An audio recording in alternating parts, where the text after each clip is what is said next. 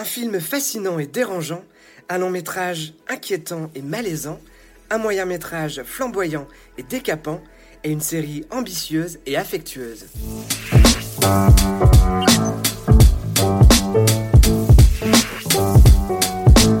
Salut à tous, cette semaine je vous conseille Le Diable tout le temps, un film signé Antonio Campos, disponible sur Netflix.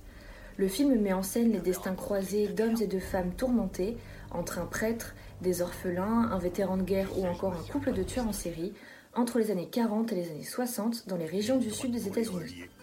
Sous fond de religion, de meurtre et de violence, Le Diable tout le temps est un thriller efficace, sombre, extrêmement dérangeant et parfaitement mis en scène. Le film vaut aussi le coup d'œil pour la performance de ses acteurs d'exception, avec entre autres Robert Pattinson et Tom Holland.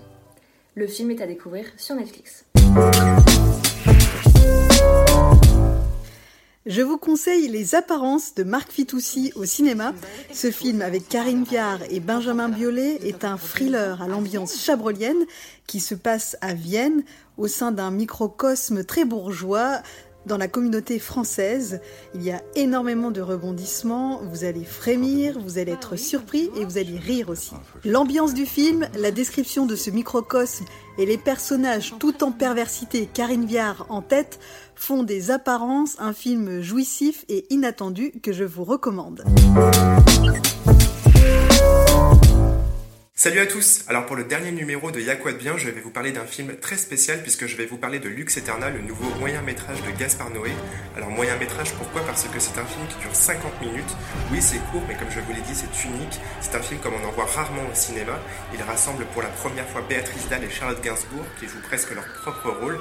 Et le film en fait se passe sur un tournage qui tourne au cauchemar. Je vous en dis pas plus, c'est la surprise. C'est un mélange de crise de nerfs et d'effets stroboscopiques. C'est totalement à l'image de son réalisateur par Noé. C'est extrême, risqué et hors des rails. C'est un film qu'il faut absolument voir au cinéma. C'est très rare que ce genre de film sorte au cinéma, donc je vous le conseille vivement. C'est une vraie expérience.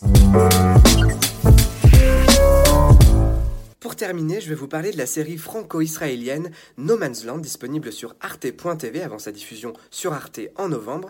C'est l'histoire d'un jeune homme incarné par Félix Moati qui croit reconnaître sa sœur disparue, jouée par Mélanie Thierry, dans une vidéo sur des combattantes kurdes en Syrie. Il va alors entreprendre un voyage de tous les dangers pour la retrouver.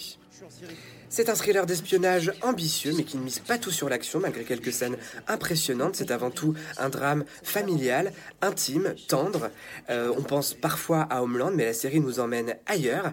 Euh, c'est en fait une leçon de géopolitique, vraiment accessible et passionnante, avec des personnages particulièrement attachants et des acteurs formidables. C'est No Man's Land sur arte.tv.